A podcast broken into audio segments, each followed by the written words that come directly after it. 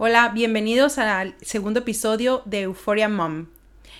Es muy emocionante seguir aquí. Como les había comentado, pues cada dos semanas nos vamos a estar escuchando. En esta ocasión me acompaña Adrián. Adrián es mi esposo. Es el papá de Ana. Él no es su papá biológico, pero es a quien ella llama su papá y nos ha acompañado entre otras muchas cosas en el, en el proceso de transición de Ana y nos, aparte de acompañarnos, pues nos ha apoyado en todo lo que hemos necesitado. Bienvenido, Adrián. Muchas gracias, Mari, por la invitación y muchas gracias por dejarme participar contigo y con Ana en tanto su transición como en este proyecto del podcast, lo cual eh, quiero aquí públicamente felicitarte por haberlo iniciado, por eh, tener el, el, el valor de de trabajar con todo este tipo de, temática porque es algo intimidante, ¿no? Siempre cuando te grabas y te pones ahí en público para que la gente te escuche y te salió bien natural, ¿no? Desde el primer intento, ¿no? Y sobre todo también agradecerte que pues me dejes ayudarte con esto de pseudoproducción, ¿no? Del podcast. no, al contrario, muchas gracias porque luego sí, con tantas cosas ahí técnicas que hay que hacer, pues siempre es buena tu ayuda que le mueves más a ese tipo de cosas. Pero bueno, ya entrando un poquito en materia, en esta ocasión nosotros queremos iniciar eh, con, con la definición o el concepto de qué es ser transgénero, ¿no? Que es el tema principal de, de este podcast. Y es, ser transgénero es ser, es una persona que no se identifica con el género que le fue asignado al nacer. Es decir, así de manera sencillita, eh, nació en el cuerpo de un niño, pero en realidad es una niña, o al revés, nació en el cuerpo de una niña y es un niño. Que esto no tiene nada que ver con su orientación sexual. Una orientación sexual es la atracción que sienten hasta, hacia cierto género, ¿no? A un hombre o hacia una mujer o ambos. Y nada, son, son cosas totalmente distintas. Y, también parte de lo que queremos tocar, el, del tema que queremos tocar es que el ser trans no es una enfermedad mental, como muchas personas pudieran haberlo creído en algún momento o como pueden aún a creerlo en la actualidad. Eh, digo, a nosotros nos sucedió, ¿no? Una experiencia ahí que... Y no, no, no en mal plan, pero eh, cuando Ana toca este tema con su papá, con su papá biológico, le dice, lo tocan en terapia y al salir de la terapia pues él le pregunta así como que si no hay un tratamiento o algo así, una especie de terapia que le pueda ayudar a no ser una niña, ¿verdad? Como si eso se pudiera revertir. Pero es también parte, digo, no, no lo hacía, no era malintencionado su comentario, simplemente lo, lo hizo porque desconocía del tema, ¿no? Que es, que es parte de también de lo que nosotros queremos eh, aportar aquí en este espacio, que es información para todas las personas que estén pasando por esto y tengan dudas, pues poderles ayudar a aclarar un poquito lo, las dudas, esas dudas que tengan. Sí, tocas un, punto muy importante, ¿no? Eh, platicábamos cómo todo de alguna manera se relaciona, ¿no? Y este tema de clasificaciones y, y la aclaración, ahorita que hiciste las dos, ¿no? O sea, Adrián es el papá de Ana, pero no es su papá biológico. Y su papá biológico, pues tuvo una reacción, digamos, no favorable para la transición de Ana, específicamente, en esta relación, ¿no? Digamos, entonces que, pues, yo nací no como el papá biológico de Ana, pero, este, es, soy su papá. Y quiero ser su papá. Y el papá biológico de Ana es una persona que, como parte de lo que se busca con este podcast, Es una persona que no le tocó la información en sus tiempos para haber tenido una reacción distinta inicial. Yo he argumentado mucho a favor del papá de Ana, que definitivamente eh, se le debe de comprender y se le debe también de, de apoyar en este entendimiento porque no nacemos con conocimiento. Y entonces este podcast eh, muy acertadamente lo buscas llevar a un nivel de comprensión natural de alguien como tú lo dijiste, no soy una experta en este tema, yo tampoco soy un experto, pero nos hemos apoyado con gente que sí es, con gente que está preparada en el tema y todo, para que nos ayuden a ayudar a Ana en su transición. Y a su vez que este podcast sirva para difundir a más gente que a lo mejor ahorita ni siquiera sabe que tiene un hijo o una hija trans. Para que su primera reacción y subsecuentes reacciones sean más favorables y en el bienestar de esa persona. Y creo que es parte de lo que nos vas a platicar ahorita en, relación a, a, lo que es una persona trans y cómo, cómo lo vive con la sociedad. Sí, em, es parte de lo, que, de lo que queremos dar a conocer y si bien mm, no queremos que sea así como muy técnico eh, el asunto, pero sí tocamos el punto así como esta definición de manera sencilla que les daba sobre lo que es ser trans y lo que, lo que es la orientación sexual y eso bajarlo a cómo lo vivimos nosotros. Digo que también las personas eh, lo, cualquier, lo viven de manera distinta, ¿no? Otras personas trans, otras familias y demás. Pero cómo se da ese, ese eh, eh, cómo, lo va, cómo lo vamos llevando, digo, eh, en el día a día o a lo largo de, todos estos años. Y, otra de las cosas también que queríamos mencionarles es, es o aclararles que es que esto pues no, no, como les decía, no es una enfermedad mental, no hay tratamiento, o sea, no, no es cura, no es, no es enfermedad de ningún tipo, ¿no? Sin embargo, la transfobia que se vive o esa presión social del no ser aceptados hacia las personas trans, en este caso, pues les genera muchísimo estrés, mucho, mucho estrés que puede derivar en depresiones, en ansiedades o conductas suicidas. Que como pueden ver, pues esas no son eh, enfermedades exclusivas de las personas trans. Cualquier persona las puede padecer. Eh, sin embargo, eh, pues ellos lo, pueden manifestar por esa no aceptación que, existe. Y, es nuestro trabajo como sociedad, como familia, como amigo, cualquiera que sea nuestro rol alrededor de ellos, pues ayudarles a que no sea así. Entonces sí, y sí, siempre necesitamos ayuda de expertos y es con que nosotros nos apoyamos y nos hemos estado apoyando desde entonces desde que, desde que supimos que Ana era una niña trans y, es lo que buscamos sobre todo informarnos y compartirles, compartirles para que les pueda ayudar a buscar el caminito más adecuado para lo que sea que estén, que, para la, cualquiera que sea su situación. Sí, creo yo que tocas muchos puntos importantes.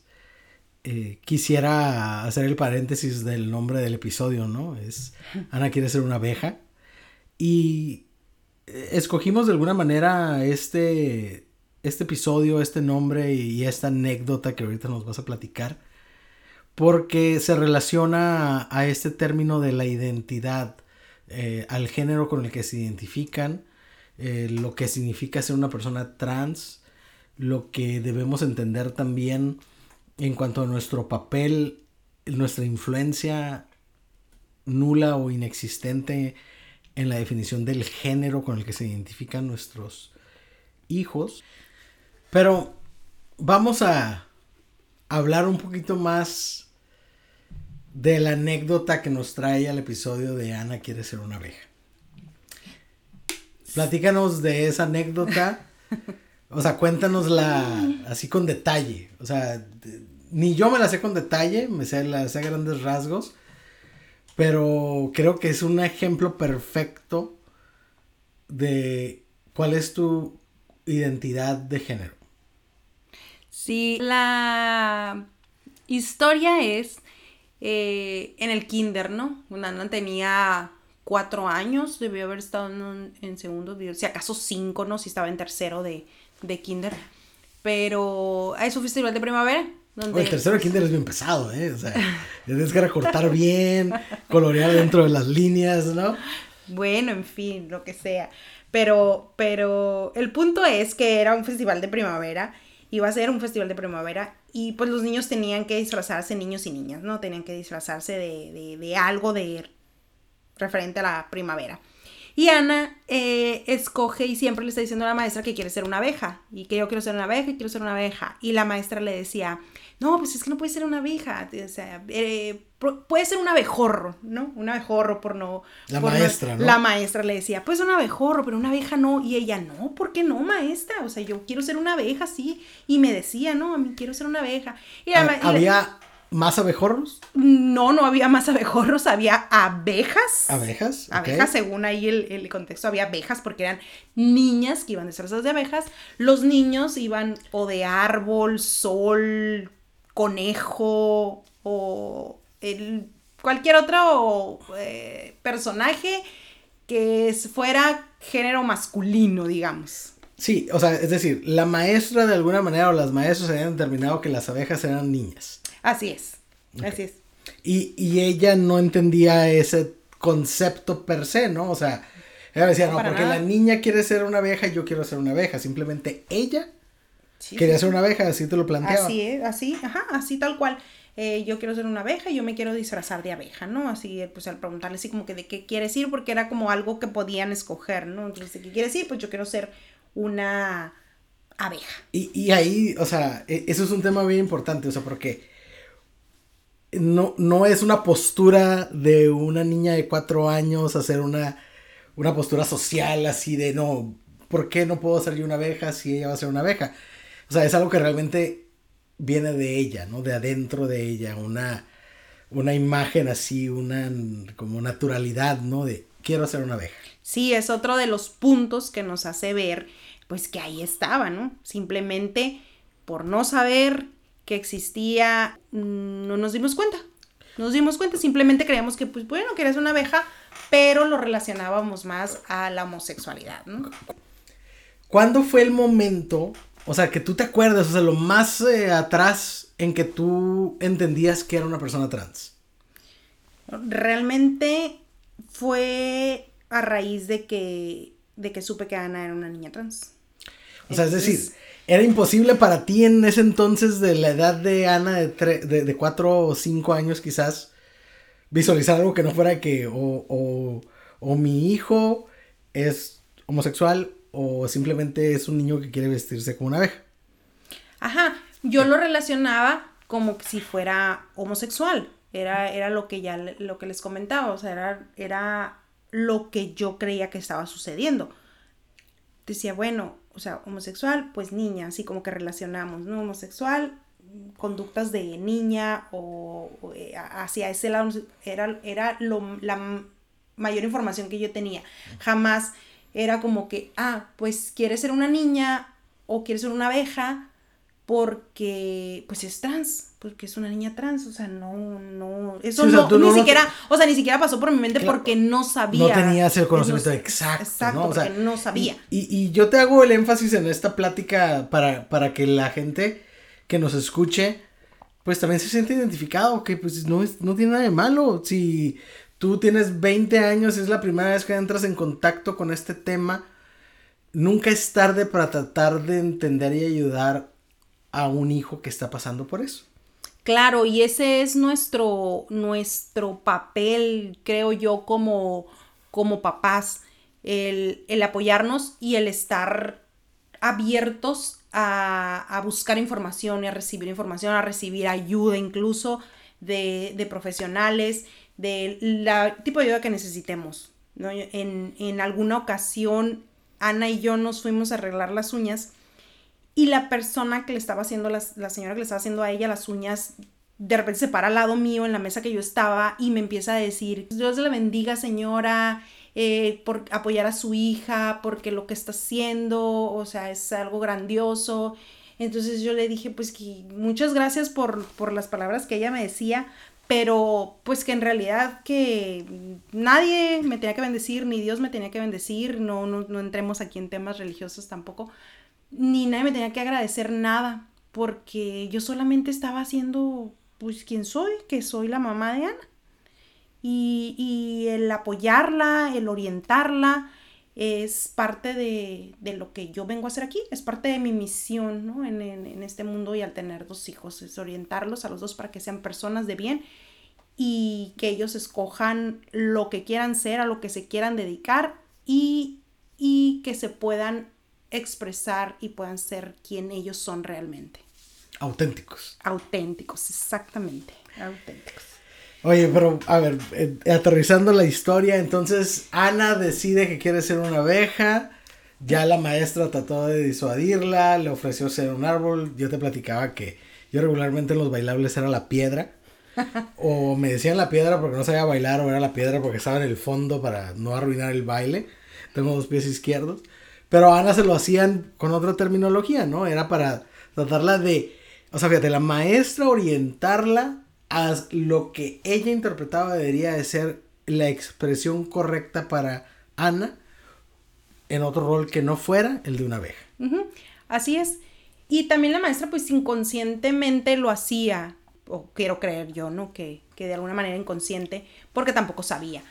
Este, pero, pero digo, siempre es mejor eh, pues tener información y ayudarlos. Y todas esas cosas que pasaron, que, pudo haber pasado Ana por no por no saber, porque ella también dice pues que ella realmente pues no sabía qué le pasaba.